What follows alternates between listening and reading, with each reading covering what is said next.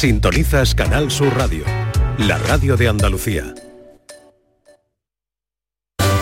En Canal Sur Radio, gente de Andalucía con Pepe da Rosa. Queridas amigas, queridos amigos, de nuevo muy buenos días. Pasan tres minutos de la una y esto sigue siendo Canal Sur Radio.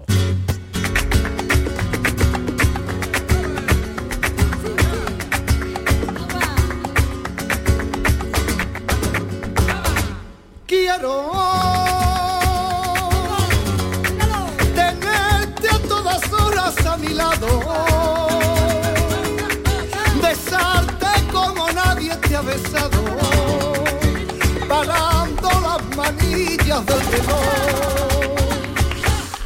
Ay, Hola, ¿qué tal? ¿Cómo están? ¿Cómo llevan esta mañana de sábado 4 de noviembre de 2023? Ojalá en la compañía de sus amigos de la radio lo esté pasando bien la gente de Andalucía. Mañana, tarde, noche y madrugada, eternamente a solas tú y yo. Bueno, esta noche en Canal Sur Televisión, Diana y Lombo, una nueva entrega de este programa que es muy divertido, ¿eh? que yo me lo paso muy bien con este programa. ¿eh? Y además, eh, ahora te lo pasa mejor todavía porque estás dentro. Eh, sí, sí. Esta noche, bueno, me invitaron a la casa eh, Diana, Manuel Lombo, Diana Navarro, Manuel Lombo, Laura Gallego. Hoy están de invitados Marina Heredia que va a cantar unas cosas que os van a dejar con las patas colgando. El arte que tiene Marina no se puede aguantar. Rafael Marcha, de Siempre Así, que también está de invitado, y un servidor. Qué buena Así que, pandilla. a partir de las 10 menos 5 de la noche, mm, recomiendo denodadamente este programa de Canal Sur Televisión Diana y Lombo, que es muy bonito, muy divertido, todos los sábados en la, en la noche. Hola, Quique Cicle, buenos días. Buenos días, no me lo pienso perder. Pepe, Hombre, que no me entere yo de lo contrario. Estaré ahí muy pendiente de ti.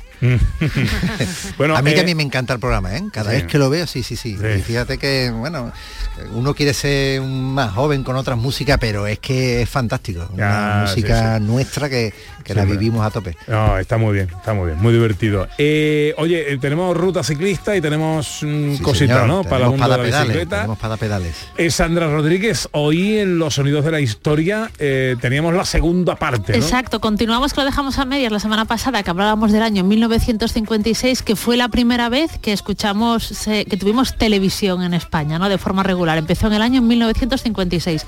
Pues hoy seguimos avanzando por ahí, por la televisión y otras, otros inicios también de la tele. Y enseguida el cine, porque nos queda pendiente eh, las curiosidades del cine con un actor de los eh, favoritos de José Luis Ordóñez. Bueno, es una anécdota que tiene dos protagonistas y uno es ese actor, Oliver Reed, que es un actor británico, pues que a mí me encanta, ¿no? Muy particular, muy particular, eso sí. Antes quiero contaros una cosita.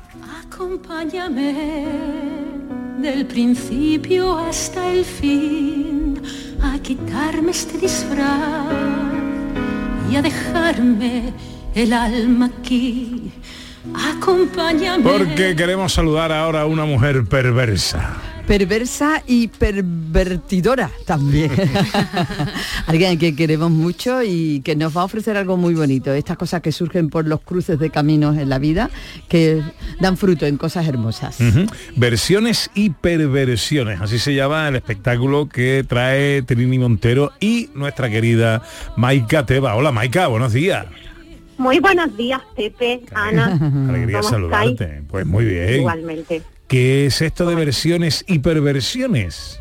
Pues es un recital eh, que tengo el placer de compartir con mi querida Trinidad Montero, la Trini.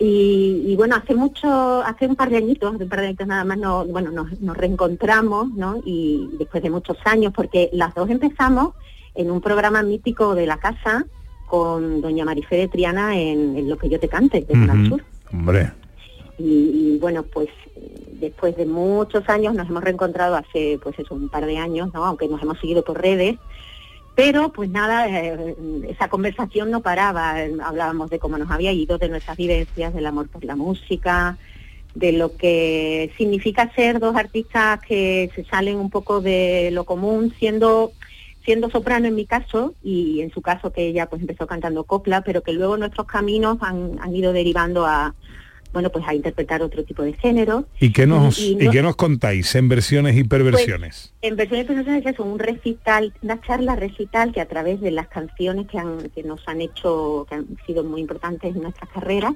vamos contando todo eso, cómo nos ha ido, cómo ha sido ese reencuentro, eh, lo importante que es eh, el apoyo familiar, la figura de la mujer en, en la música.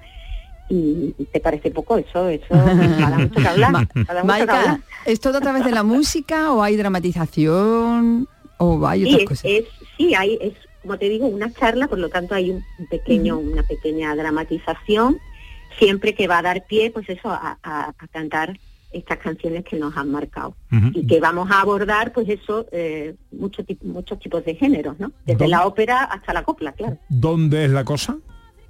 La cosa es en el Teatro Triana de. Sevilla, a las 9 de la noche, el próximo sábado 11 de noviembre. Próximo sábado estaremos. 11 de noviembre. sábado, Sábado, 11 que viene. Sábado que viene a eh, 9 de la noche 9 de la noche en el Teatro Triana. en el Teatro Triana. Versiones y perversiones. Bueno, como es el sábado que viene, el sábado que viene lo recordamos otra vez por la Hombre, mañana. claro. ¿eh? Para que no... Pues sí. ¿eh? Pero esto Muchas es como gracias. para que la gente se vaya espabilando, vaya ya comprando las entradas. Teatro Exacto. Triana, 9 de la Está noche. Eh, versiones y perversiones con Trinidad Montero y nuestra querida Maika Teba. Maika, te mandamos un beso enorme. Muchísimas gracias siempre por atenderme, que os quiero mucho, ya lo sabéis, y gracias siempre por vuestro apoyo. Y más música, más cultura y seguiremos soñando, como siempre digo. Pero un día ya cayó el telón, se borró su nombre en la pared y se llevó el aroma, los ensayos y las horas en su bien. Una y diez. Una vereita alegre, con luz de luna o de sol. Bueno, vamos con la estampa que nos habla. Eh, durante un tiempo fue el paraíso elegido por Reyes como lugar de retiro, residencia o exilio. Nos decía en la primera pista esta estampa que eh, una famosa sultana abandonada por su esposo, rey moro, murió aquí como si hubiese decidido vivir en este lugar eternamente. Oigamos una segunda pista.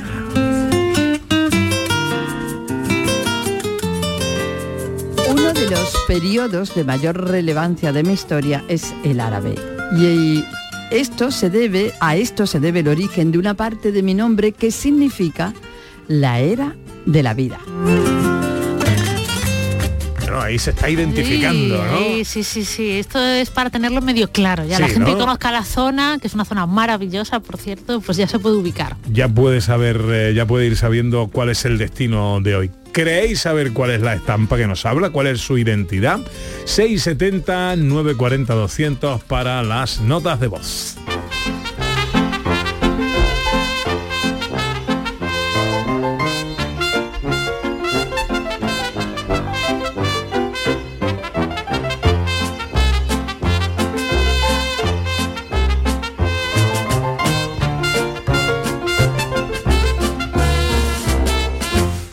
Curiosidades de la historia del cine con José Luis Ordóñez. Bueno, pues hoy tenemos una curiosidad, una anécdota, en fin, una historia que tiene dos protagonistas, ¿no? Eh, uno es un, un actor del que hemos hablado antes y un director que sigue activo a día de hoy. Vamos a empezar con, con el actor. In this life, one thing counts. In the bank, large amounts. I'm afraid these don't grow on trees. You got to pick a pocket or two. You got to pick a Bueno, el or actor es Oliver Reed, que era un personaje secundario en esta película. Estamos escuchando un momento de Oliver, la adaptación de la gran novela de Charles Dickens, ¿no? Eh, que se realizó en el año 68, un musical maravilloso, que por cierto estaba dirigida, estaba dirigida por el tío de Oliver Reed. ¿Y sabéis quién era el tío de Oliver Reed? Pues era el director de esta película. Ay, no me diga. Carol Reed era el tío de Oliver Reed y era el director del Tercer Hombre, una de las grandes obras maestras de la historia del cine, ¿verdad? Bueno, pues digamos que Caro- eh, Oliver Reed tenía una familia, tenía familia dedicada ya al mundo del cine y, y bueno, y no, no cualquiera, porque Carol Reed es uno de los grandes directores que hemos tenido, ¿no? Y Oliver Reed, por cierto, bueno, para mí no sé para vosotros, pero es el mejor Atos de la historia del cine en Los Tres Mosqueteros, porque él era protagonista junto al resto, ¿no? con Michael York y tal, en Los Tres Mosqueteros, Los Cuatro Mosqueteros y 20 años después, en la- esta adaptación de, de los 70, ¿no? que se hizo de la, de la novela de Alejandro Dumas. Pues tenemos a Oliver Reed, primer protagonista, vamos a ver de qué director estamos hablando.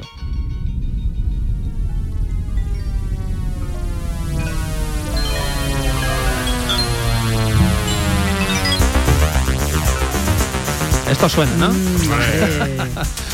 Pues estamos hablando de Ridley Scott, uno de los mejores directores pues, de los últimos 40, 50 años, los duelistas, Alien y este Blade Runner, ¿no? Bueno, pues eh, clásicos, ¿no? Alien y Blade Runner pues son clásicos ya absolutos de, de la historia del cine.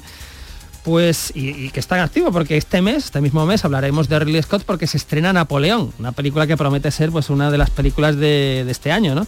Bueno, pues unen fuerzas, hay que decir que estos dos protagonistas, Oliver Reed y Ridley Scott, unieron fuerzas en el año 2000.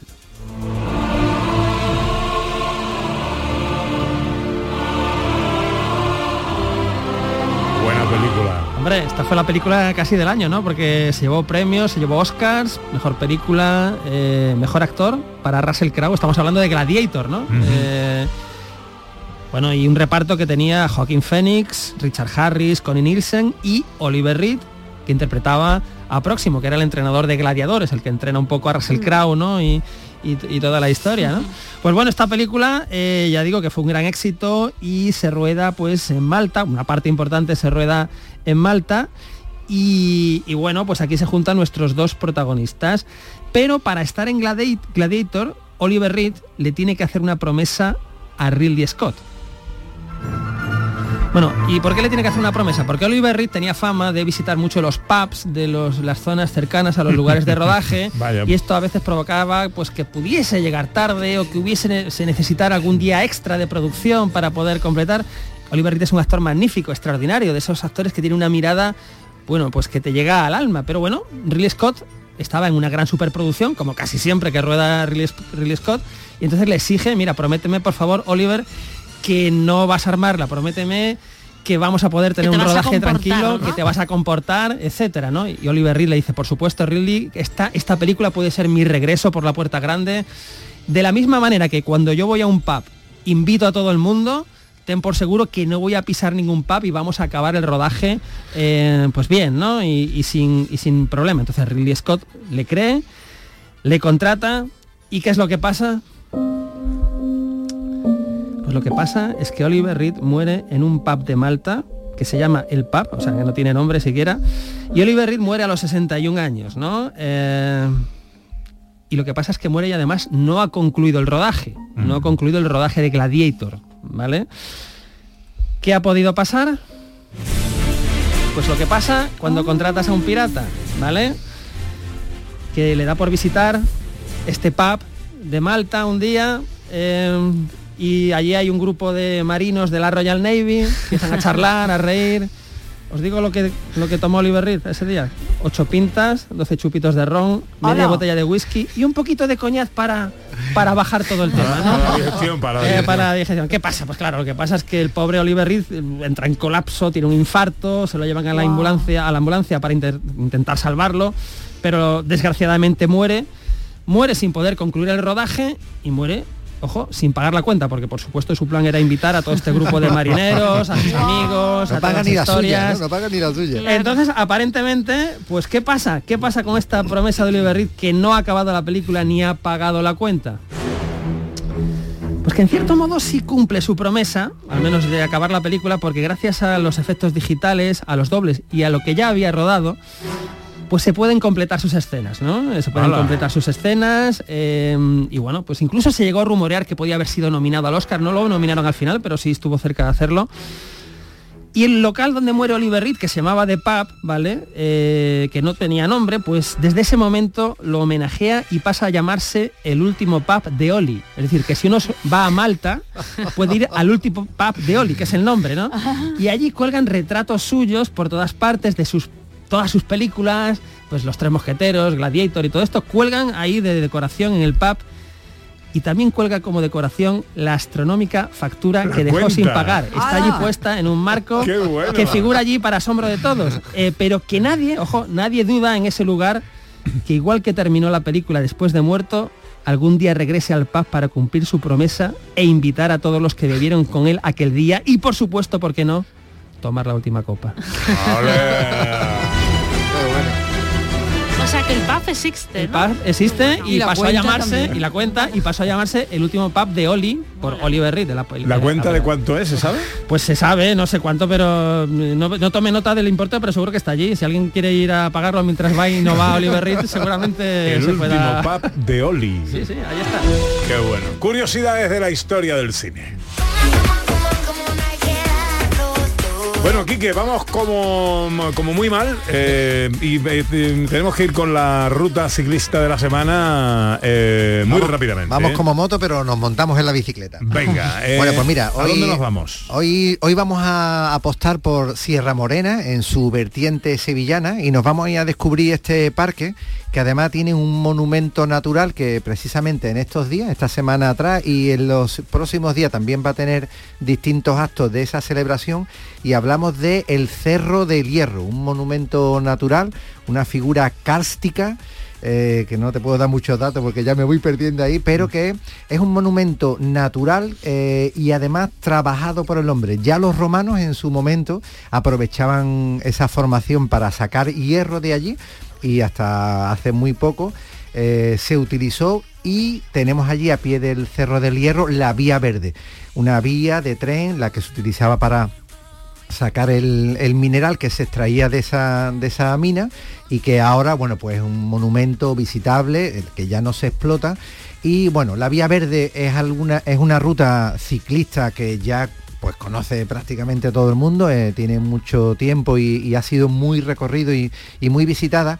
Y precisamente en estas celebraciones, eh, bueno, pues lo... ¿Pero los dónde estamos? ¿En qué sitio? Estamos en la Sierra Norte de Sevilla. Sierra Morena, casi que enlaza con la Sierra de Huelva y hacia la derecha Sierra, Sierra de Sevilla y se mete en la Sierra Morena de Córdoba.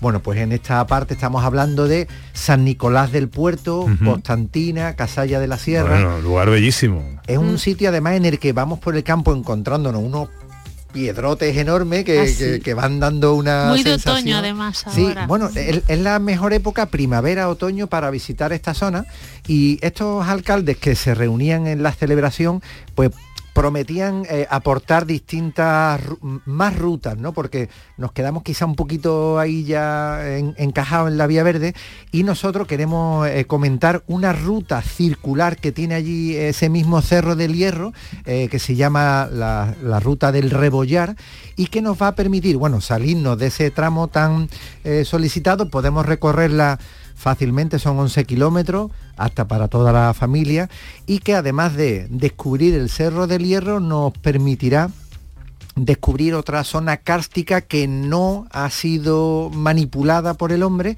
y podemos encontrarla pues como está eh, inicialmente en, la, en la propia naturaleza. ¿no? Oye, por cierto, quiero apuntar que esta información, Cristina, que estuvo trabajando en, en el Ayuntamiento de San Nicolás y que ahora eh, lo hace en el Ayuntamiento de Sevilla, pues nos ha facilitado y, y llamamos a todos nuestros oyentes a que nos sigan dando este tipo de propuestas porque, bueno, ellos más que nadie van conociendo Claro. los rincones por Andalucía y la propuesta que, que hoy nos da Cristina es, es fabulosa, ¿no? 11 kilómetros, vamos a encontrar eh, ganari- ganadería de, de cerdo, de ovejas, posiblemente algo de vacuno también, bosques de alcornoques, también hay un montón de, de vegetación que está anotada en el libro rojo ¿eh? de, la, de la flora que corre cierto peligro y que allí podemos disfrutarla y está protegida. ¿no? Recuérdame el nombre de la ruta. Estamos hablando de la ruta circular El Rebollar, en Cerro del Hierro.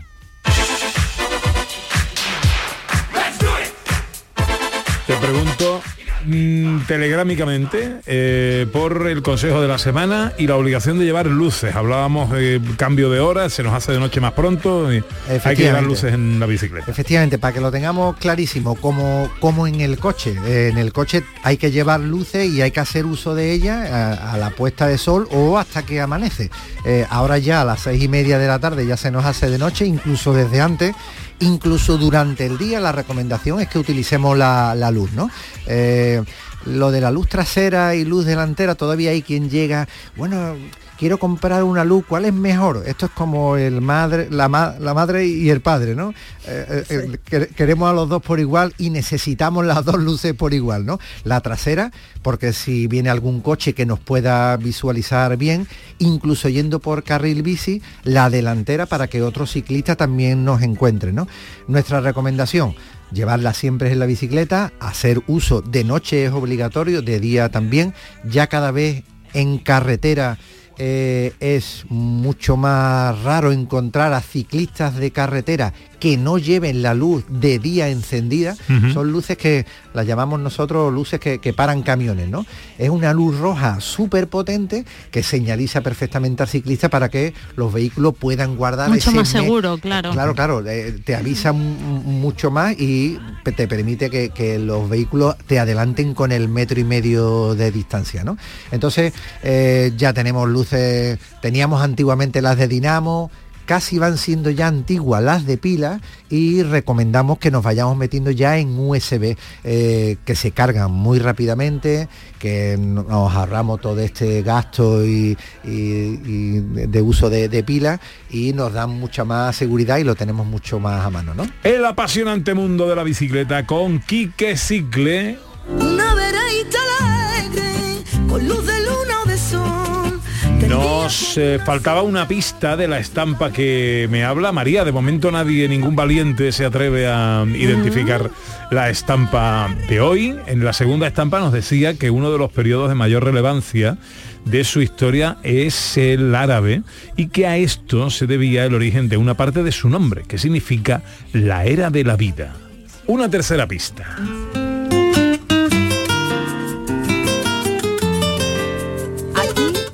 Vi nacer al más universal de los poetas almerienses y también vi morir al jefe morisco de la conocida como Rebelión de las Alpujarras. Ya se tiene que saber. Ya. Eso ya, esta última pista es fundamental. Señores, ya hay que saber esto. 670 940 200 para las notas de voz. Os damos el tiempo de un par de consejos para dejarnos vuestra nota si es que queréis saber cuál es el destino de la escapada de hoy y enseguida nos vamos y cogemos la mochila.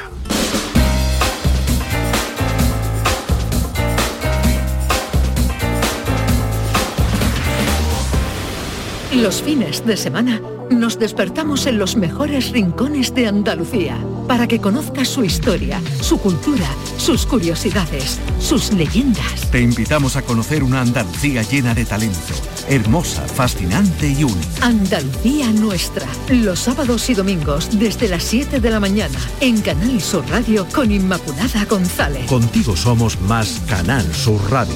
Contigo somos más Andalucía. Este domingo, después del deporte, llega el humor y la diversión con el show del comandante Lara. Si crees que lo has escuchado todo, tienes que seguir el programa. No te vas a arrepentir. El mundo más absurdo y divertido de Luis Lara, que siempre, siempre te hace reír. Los domingos a partir de la medianoche. El show del comandante Lara. Contigo somos más Canal Sur Radio. Contigo somos más Andalucía. Tenemos Super Sábado en la gran jugada de Canal Sur Radio. Juegan Betis Mallorca, Celta Sevilla en Primera División. En baloncesto, el Unicaja de Málaga se enfrenta al Obradoiro en Liga ACB y en Primera Federación tenemos Recre San Fernando, Linares Algeciras e Intercity Sanluqueño. Y todo te lo contamos en la gran jugada de Canal Sur Radio con Jesús Márquez. Este sábado, Super Sábado, desde las 3 de la tarde. Contigo somos más Canal Sur Radio. Contigo somos más Andalucía. En Canal Sur Radio, gente de Andalucía con Pepe da Rosa. Una veredita alegre, con luz de luna o de sol, tendía como una cinta. En la ladera sur de Sierra Nevada, en la parte occidental de la Alpujarra almeriense, a una altitud de 906 metros y a 69 kilómetros de la capital, encontramos nuestro destino de hoy. La Ujar de Andarax.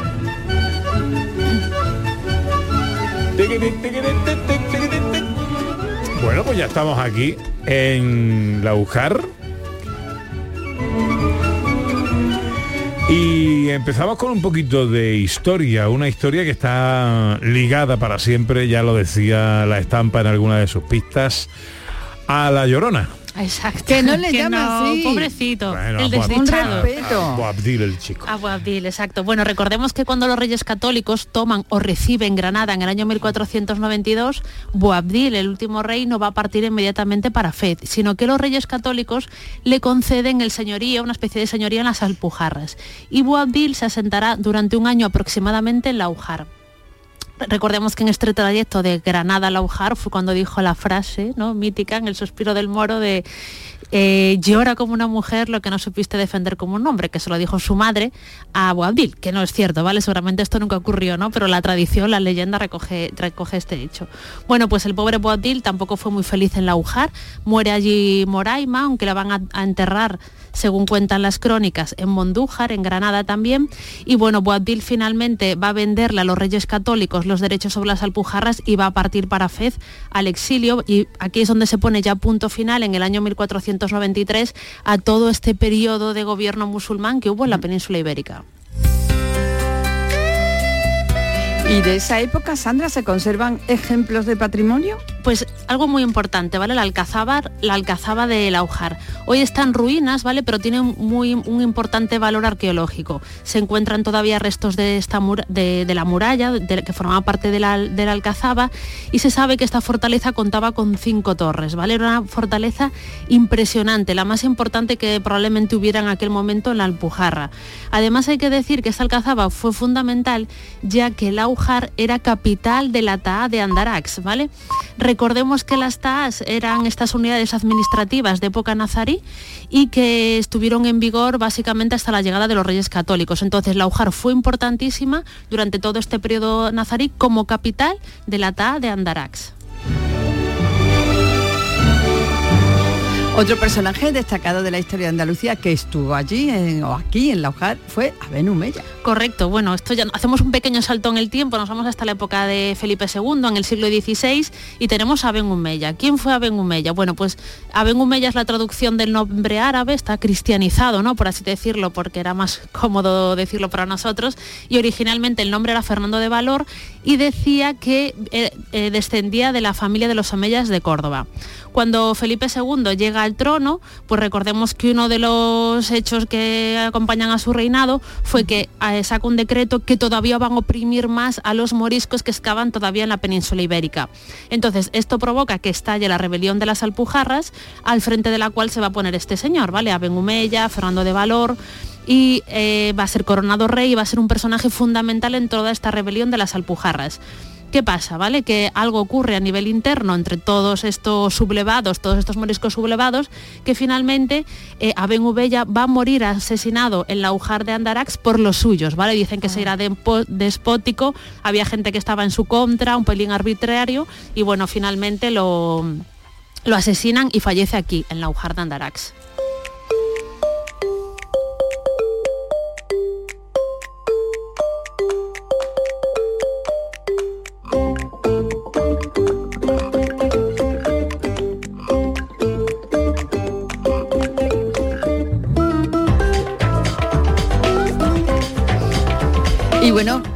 Cerramos nunca el capítulo sin hablar de patrimonio inmaterial. Correcto, ¿vale? De nuevo vamos a, ver lo que recoge el Instituto Andaluz de Patrimonio Histórico y en este caso vamos a hablar de un ritual festivo, en concreto las fiestas de San Vicente Mártir. La celebración de San Vicente Mártir proviene del año 1630, que es el momento en el que el cual el Papa Urbano VIII va a aprobar la selección, la elección en este caso de San Vicente como patrón de la Ujar de Andarax. Recordemos que este Papa Urbano Fue súper importante porque tenía una relación un poco ambigua ¿no? con Galileo Galilei. Primero era su amigo lo apoyó durante mucho tiempo, pero finalmente recordemos que Galileo Galilei fue condenado por el Santo Oficio por, el- la, por la teoría del heliocentrismo, ¿no? que decía que todo giraba alrededor del Sol, ¿no? algo que realmente con el paso de los años se, se probó que fue, que fue cierto. ¿no? Bueno, pues eh, el propio Urbano VIII aprueba que San Vicente sea patrón de la Ujar de Andarax y desde ese momento, cada enero de ese año, pues hay que hacer eh, misa en honor a San Vicente y también sacar en procesión al patrón, que se sigue celebrando a día de hoy.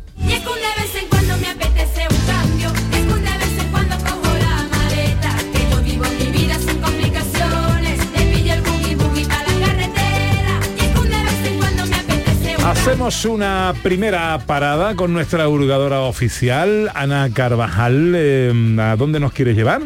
Pues mira, si vamos a los Oscar de Andaras no podemos perdernos conocer cómo son los telares tradicionales de los pocos que ya van quedando en Andalucía, que es una forma típica y propia de tejer en las alpujarras y que ahí en la Oscar de Andaras tenemos un exponente precioso que se llama La Plaza y en el que podemos conocer cómo y de qué manera se usaban estos telares y se tejen las jarapas, las famosas y tradicionales jarapas. Pues lo vamos a hacer de la mano de Bernardo Ocaña, artesano y propietario de Artesanía La Plaza. Hola Bernardo, buenos días. Hola, buenos días. Bueno, ¿qué, qué podemos ver ahí todavía en, en- en el arte del telar? Hombre, aquí se puede ver cómo se siguen trabajando la- las jarapas artesanalmente. Todo lo que elaboramos aquí son hechos a mano. De hecho, la Junta nos declaró punto de interés artesanal, que aún marchamos de calidad, de que todo lo que se fabrica aquí está hecho a mano. Te hacemos jarapas, alfombras para pasillos, felpudos para el baño, para la cocina. Perdona, ¿qué, son- qué son, las jarap- qué son las jarapas? La jarapa viene de harapo, de trapo viejo. Antiguamente se reciclaba todo lo que ya no, no servía en casa, lo que eran los harapos viejos, pues sábanas viejas, pantalones, camisas. Las abuelas se pasaban el invierno en el rincón, recortando, haciendo tiricas de un centímetro de tela, que con eso luego la que tenía telar lo tejía en su casa y la que no, pues tenía que llevarlo a los telares para que se hicieran mandilones, ropones para las bestias, cubre, mm, cubre colchones, que se ponían entre los alambres de los somieres, no sé si recordaréis, algún gente mayor recordará que los somieres eran de alambre, se ponía la jarapa para proteger el colchón. Sí, señor. Bueno, y además de poder, eh, poder eh, tener acceso a todo esto y poder comprarlo si queremos y todo, también podemos ver, ¿no? In situ cómo se está haciendo todo.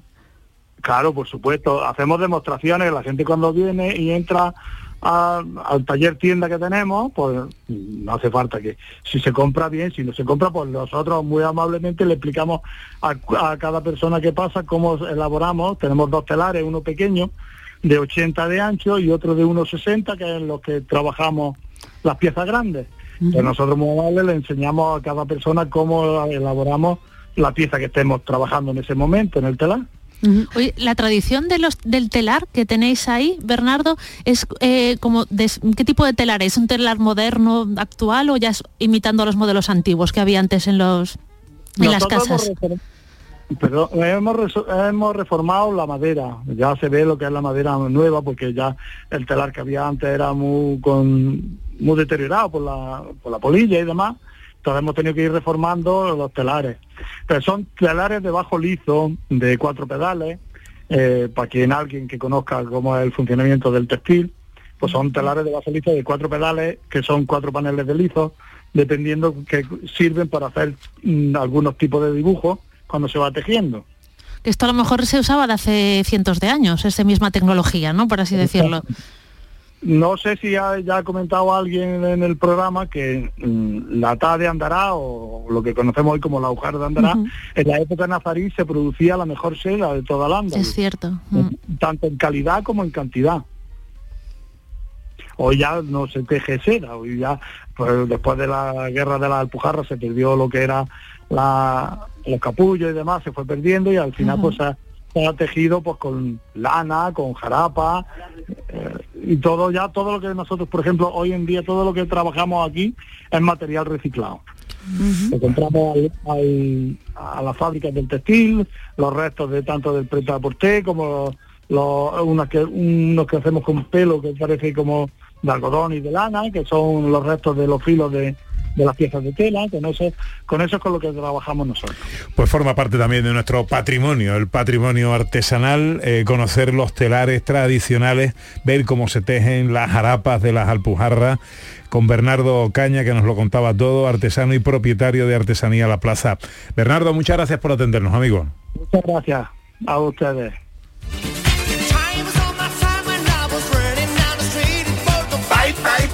Visitas indispensables, Sandra. Bueno, la, primera de todas, la iglesia de la Encarnación. Su construcción data del siglo XVI y es sin duda una de las primeras imágenes que tenemos al llegar a Alaujar. De- de- en, su- interior destaca sobre todo el retablo ma- mayor de la iglesia, que es digno de ver por su grandeza y preciosismo. Entonces nuestra primera recomendación es la iglesia de la Encarnación. Segunda visita. Bueno, la ermita de la Virgen de la Salud es de estilo mudéjar y, ba- y barroco. Está pues en una parte un poco alejado del casco urbano, pero es otra de las recomendaciones que tenemos para visitar. La ermita de la Virgen de la Salud.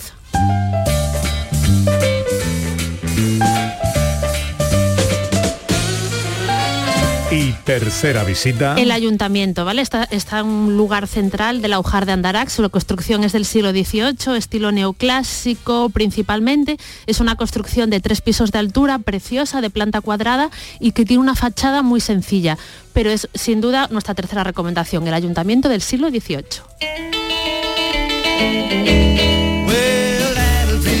Pues ahí están las tres visitas que nos recomienda Sandra Rodríguez en la escapada al Aujar de Andarax, Iglesia de la Encarnación, la Ermita de la Salud y el Ayuntamiento.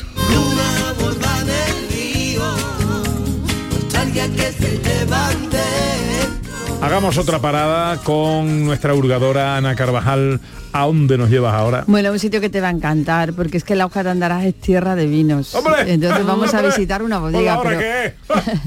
una bodega muy especial, de hecho que también te gusta mucho, Pepe. Una bodega que es una representante estupenda del ecoturismo, donde vamos a encontrar vinos, aceites, almendra, uva de mesa, en fin, todo con cultivo tradicional y sostenible. Déjame que salude a su propietario, don Justo Sánchez. Muy buenos días.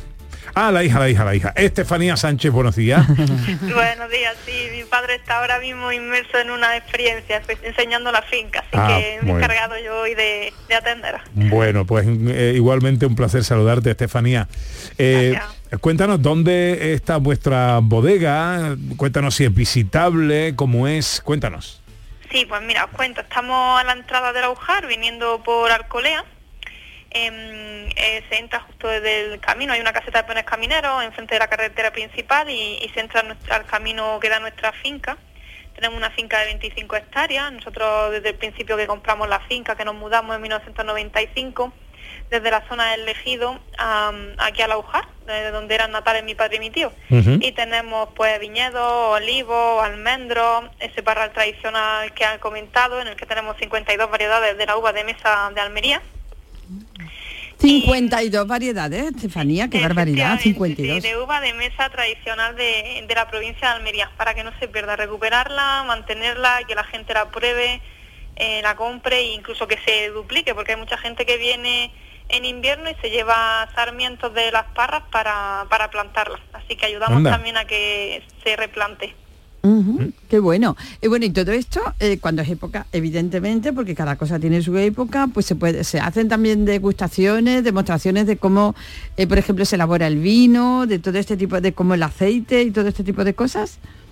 Pues mira, nosotros hacemos esas experiencias, esas visitas guiadas todo el año, ¿vale? Desde el 1 de enero hasta el 31 de diciembre, ¿vale? Entonces, cada época, pues, la finca cambia, porque el paisaje va cambiando. Tenemos, pues, o las viñas eh, y, y demás que están muy frondosas cuando llega la primavera, luego el verano, que empiezan las producciones, en invierno, en otoño y en invierno, pues, que empieza a caer la hoja, pero eh, son todas épocas muy bonitas para visitarlo porque cada uno tiene eh, su encanto especial. Eh, y también es muy interesante venir desde julio hasta febrero para poder catar la uva en el parral, ¿vale? Que ahí es donde tenemos toda esa, esa qué cantidad bueno. de variedades. Hacemos, ya os digo, todo el año eh, visita guiada, enseñamos nuestra finca, tenemos un museo también de la vida rural y de la agricultura y luego pasamos por nuestra bodega para enseñar cómo se elaboran los vinos, las salas de barrica y luego hacemos una cata de nuestros vinos, por supuesto, con un aperitivo local de Una- productos de la zona. La bodega que está a mil metros de altura sobre el nivel del mar. Sí, de 900 a 1000 metros estamos. la- la- el pueblo está un poquitín más abajo y la finca sí que llega ya prácticamente a los 1000 metros. Mm, qué bien, bueno, pues eh, interesante también, ¿eh? Eh, Esta visita que nos propone Ana Carvajal a la bodega de ecoturismo eh, Cortijo del Cura. Estefanía Sánchez, propietaria de la bodega, gracias por atendernos y que vaya todo muy bien, amiga. Muchas gracias. Quique, la bicicleta por aquí, ¿qué?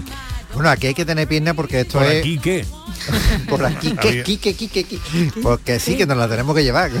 Y tenemos que llevarnos las piernas, las nuestras y las de otros más, porque aquí estamos en plena Sierra Nevada, ¿no? Y, y- o para arriba o para abajo. Pero, eh, mira, por encima de, del Laujar, eh, el nacimiento del río, que le da apellido, el, el río Andará, y desde el pueblo tenemos una senda, la senda Monterrey, que llega hasta el nacimiento eh, quizá la última parte ya un poquito más difícil con la bicicleta, pero hasta una zona recreativa donde podemos ver, bueno, está eh, algo muy interesante, un restaurante ahora, pero que era la, la fábrica de luz que era el punto donde con ese, esa caída de agua eh, se, se- se sacaba la luz para la, para la población hasta los años 60 que ya eh, cambió digamos la, la forma no pero bueno es una ruta muy bonita y además en el momento que veáis fotos o la disfrutéis con Sierra Nevada al fondo.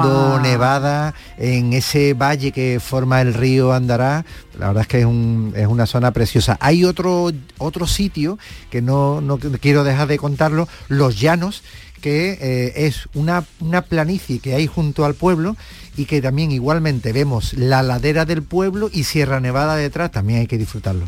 La que revive a la poesía en cuanto el día se Claro que sí, hay que disfrutar de nuestra tierra. ¿Alguna cosa más? Gentilicio del agujar. Pues la agujareño, la agujareña. Andalucía te quiere. Un nuevo destino. En nuestra tierra para conocer, para disfrutar, porque nadie te va a querer como te quiere Andalucía. ...15 para las 2...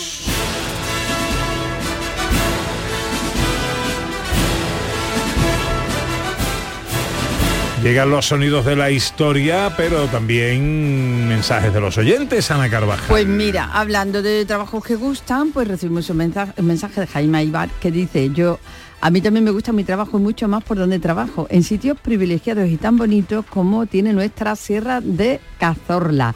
Ahí está nuestro Jaime con nuestro Julio, más conocido por el curro, y están justo hoy trabajando en los campos de Hernán Perea, que es ese altiplano que tiene un paisaje único, Qué en lo más alto del Es Parque que tengo ganas de ir, Natural de la Sierra de Cazorla. Segura y Las Villas. Mira que tengo ganas de ir, ¿eh? Mira tengo Jaime, ganas de ir. Jaime es el, el- el autor de la miel. El autor de la miel.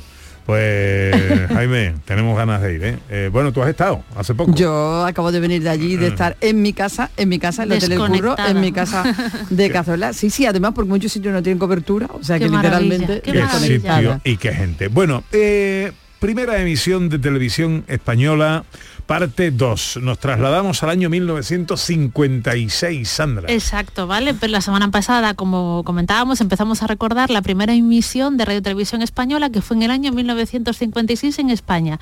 Pero tenemos que esperar al año 1989, 33 años después, para que esta casa, Canal Sur, inicie, su programación, ¿vale? Esto fue la tarde-noche del 27 de febrero de 1989 y comenzó con una carta de ajuste, ¿vale? En plan, la emisión funciona bien, pero no tenemos todavía ahí ninguna imagen, acompañada por la sintonía del Capricho Español de Rinsky-Korsakov. ¿Os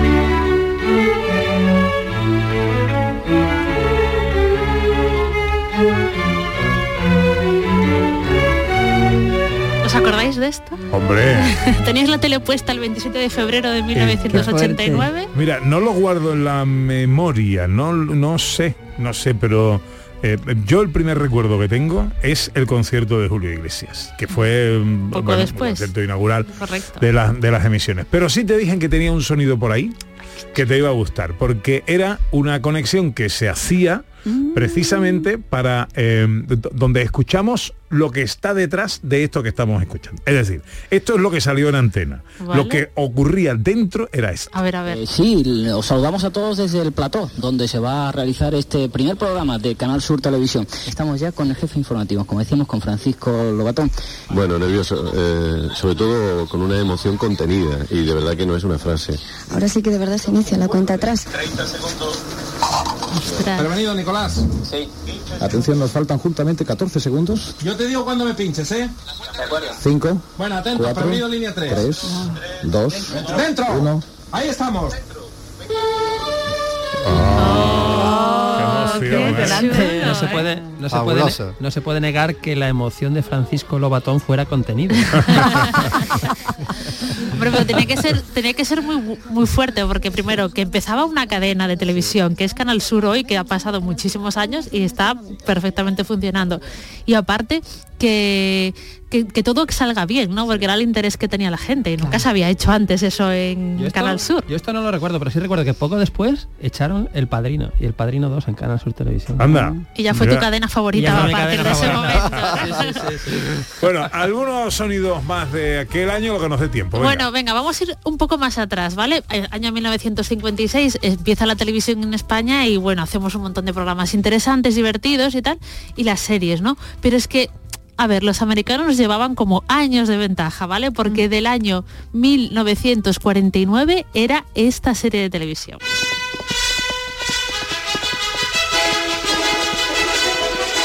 El llanero solitario. El llanero solitario.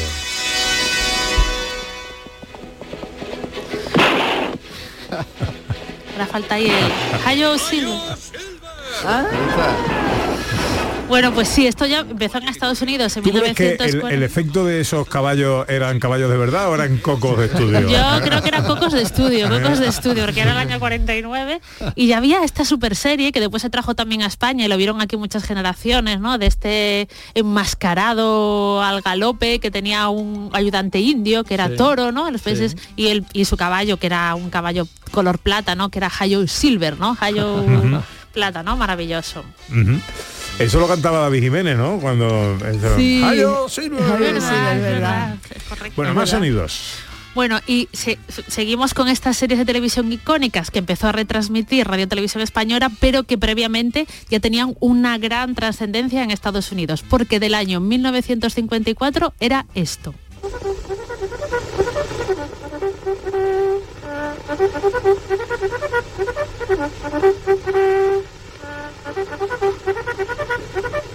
El chisporroteo. Pero esto llega a, a algo. De Rin Tin Tin. Sí, señor, Bueno. ahí estábamos, ahí estábamos. Esto llegó, llegó aquí a España también. De hecho, mi padre, que tiene 86 años, le preguntó el otro día, oye papá, ¿cuál fue la primera? se-?" Pues había un perro, el rintintín y tal. O sea, que llegó a España, que eran las aventuras de un niño que a sus padres habían matado a los indios y entonces se, se criaba en un fuerte de soldados americanos, ¿no? Y tenía un perro y ayudaba a los soldados en aventuras y tal. Era una serie como orientada a público infantil y fue súper famosa e en su momento. Estuvo del 54 al 59. Qué curioso, el actor infantil que era Lee Acker, ¿vale? Cuando fue mayor ya no pudo hacer más cine y acabó siendo carpintero, ¿no? En una, sí, sí, en aquella época claro, estaría muy poco regulado el trabajo infantil, ¿no? Y claro, distinto, ¿no? Un sonido más. Bueno, y hay otra serie mítica que llegó menos a España, pero que hoy por hoy está encumbrada de dos grandes cómicos que empezaron un show para la televisión en el año 1952. And now from Hollywood, the Abbott and Costello Show. Abbott y Costello, ¿no? Que los ahora... otros gordos y el flaco. Exacto, ¿sabes? Como los pioneros. Empezaron, por cierto, en radio, tuvieron muchísimo éxito en radio en colaboraciones. Después hicieron como espectáculos en Hollywood, en Broadway y por ahí. Y ya finalmente, lo último, en el año 52, empezaron una serie de media hora que era el show de Abbott y Costello, que al parecer era de dos desempleados, ¿vale? Que no sabían cómo hacer, no tenían dinero, ¿no? Entonces siempre cada capítulo era como conseguir dinero para cosas, ¿no? Pagar el alquiler, no sé qué, no sé qué. Era muy curiosa la- el argumento. La serie no la recuerdo, pero sí recuerdo una película de ellos en un era de, de miedo, pero de miedo cómico, lógicamente, en un lo castillo mejor, de sí. terror. Abbott y Costello contra los fantasmas. creo que Ah, era, o- y sí, contra el hombre lobo y después hicieron un mogollón de ellos y eran, son súper buenas y hoy por hoy tienen como mucho prestigio no entre la crítica quedó ahí como quedaron como icónicas no A Diver- sí, porque esto era lo de la época, ¿no? Cuando en nuestra época eran más el gordo y el flaco y te decían los mayores. Los buenos eran Costello. Ah, Bueno, el cine que nos trae para 1959. Pues nos trae una de las 56. una, eh, exactamente, 1956 se estrena pues una película espectacular. eh, vamos a escucharla. esta entrada ya. Don, Don Charlton. Don Charlton Heston haciendo de Moisés en los Diez Mandamientos. Producción de Cecil B. DeMille. Bueno, un peliculón. un No hay, año, peliculón. no hay año que no se emita. No hay nada, claro, porque es que es una película que no, uno no se cansa de ver y llegar a ese momento cercano al final cuando Charlton Heston se sube ahí y abre las aguas con el Qué bonito el- efecto, es que es un efecto increíble. maravilloso, un efecto que tiene cuántos años ya, tiene 70, No 80 años casi Ah. y es maravilloso, o sea, es, que queda sí, genial.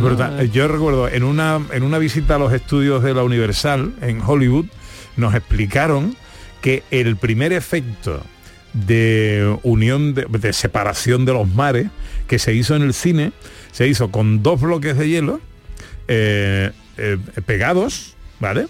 Y rodándolos y luego emitiéndolo Al re- al revés. Al revés. Ah, ¿no? qué bueno, qué bueno, Así claro, se hizo claro. el primer efecto en cine Claro. de la separación de los de los mares, ¿no? Del- Genial. de Moisés. Es curioso. Esta es una película que me veo toda la Semana Santa. Hola, qué tarde, que nos tenemos que ir. Oye, eh, que, mm, que es tardísimo, ¿eh? es que esto no puede ser. Le- Quique, la que lías, ¿eh? La culpa es de Por mi culpa, por mi culpa, por mi gran culpa. Mañana por la mañana te espero Juana a tomar el té.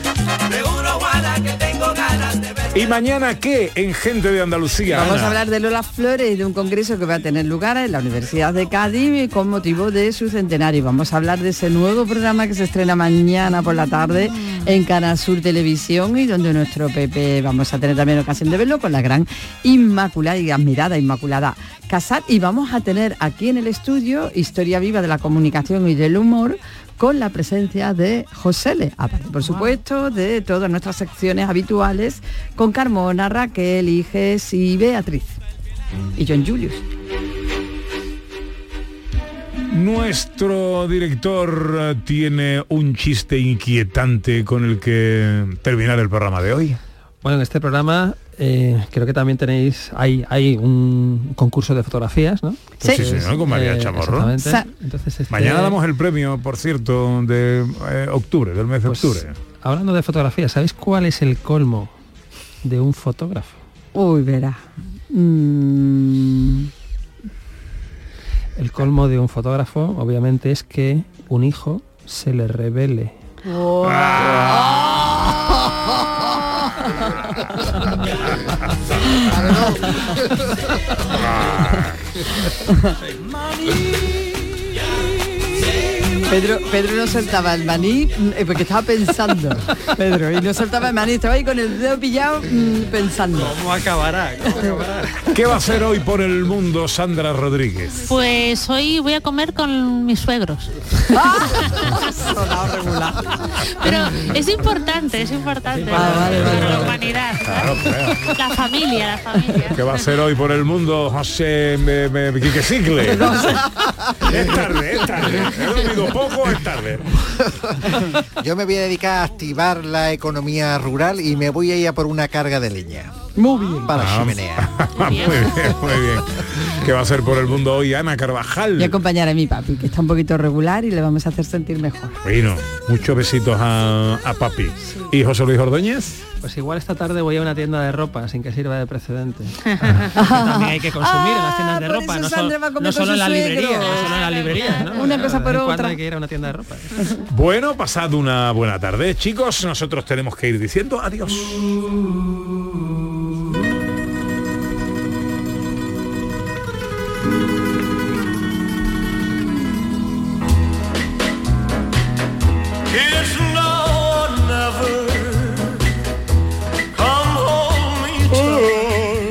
Elvis Presley en el año 1956 era el dios, era el rey de todo, era lo max. La más, lo que más vendía, lo que más escuchaba con Elvis. Hoy decimos adiós. ¿Queda algún mensajillo por ahí, Sí, Ana Paco? Barona dice que es muy feliz en su trabajo, que está diseñando moldes para los accesorios de fontanería y hace, que no sé lo que es, y la hora más feliz es cuando ven materializado el trabajo. es eh, corriente alterna. Ajá, que la hora más feliz cuando ven materializado el trabajo diseñado, es decir, de la pantalla del ordenador a la creación física del molde. Maravilloso. ¿No te acuerdas de ACDC, Ah, ACDC. claro, sí, pero que lo he visto así suelto y no había caído. Y luego Isabel también nos dice desde Francia que eh, le- eh, cuando era profesora durante 20 años le encantaba su trabajo y que ahora está trabajando para ser influencer.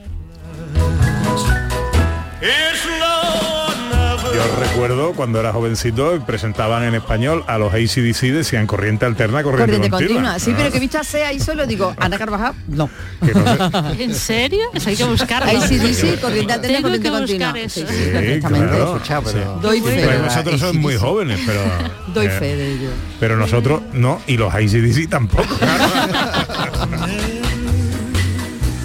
Aquí tres horas de radio, amigas, amigos, tres horas de paseo, de amor, de pasión por Andalucía.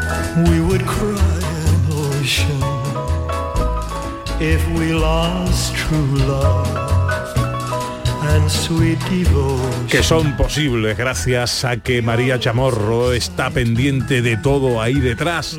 Gracias, María.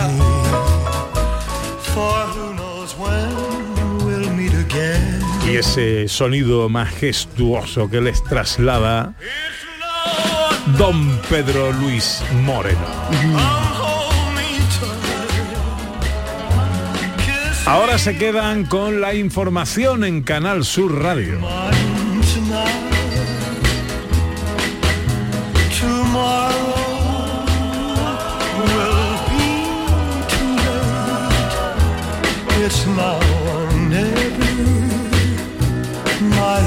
Nosotros volveremos mañana, será a las 11. Ojalá estén todos ahí. Amigas, amigos, sean inmensamente felices. It's now or never, my love won't wait. Y hasta mañana si Dios quiere.